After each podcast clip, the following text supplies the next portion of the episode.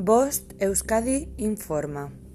6 de enero de 2022, 11.50 hora local. La Dirección de Atención de Emergencias y Meteorología del Gobierno Vasco informa. Viernes, día 7. Aviso amarillo por riesgo marítimo costero. Navegación para las dos primeras millas desde las 12 hasta las 24 hora local. Aviso amarillo por riesgo marítimo costero. Impacto en costa desde las 19 hasta las 21 hora local. Sábado día 8. Aviso amarillo por riesgo marítimo costero. Navegación para las dos primeras millas desde las 00 hasta las 24 hora local.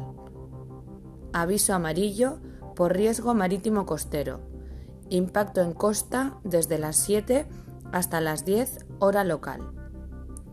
Significado de los colores. Nivel amarillo. Riesgo moderado. No existe riesgo meteorológico para la población en general, aunque sí para alguna actividad concreta. Nivel naranja.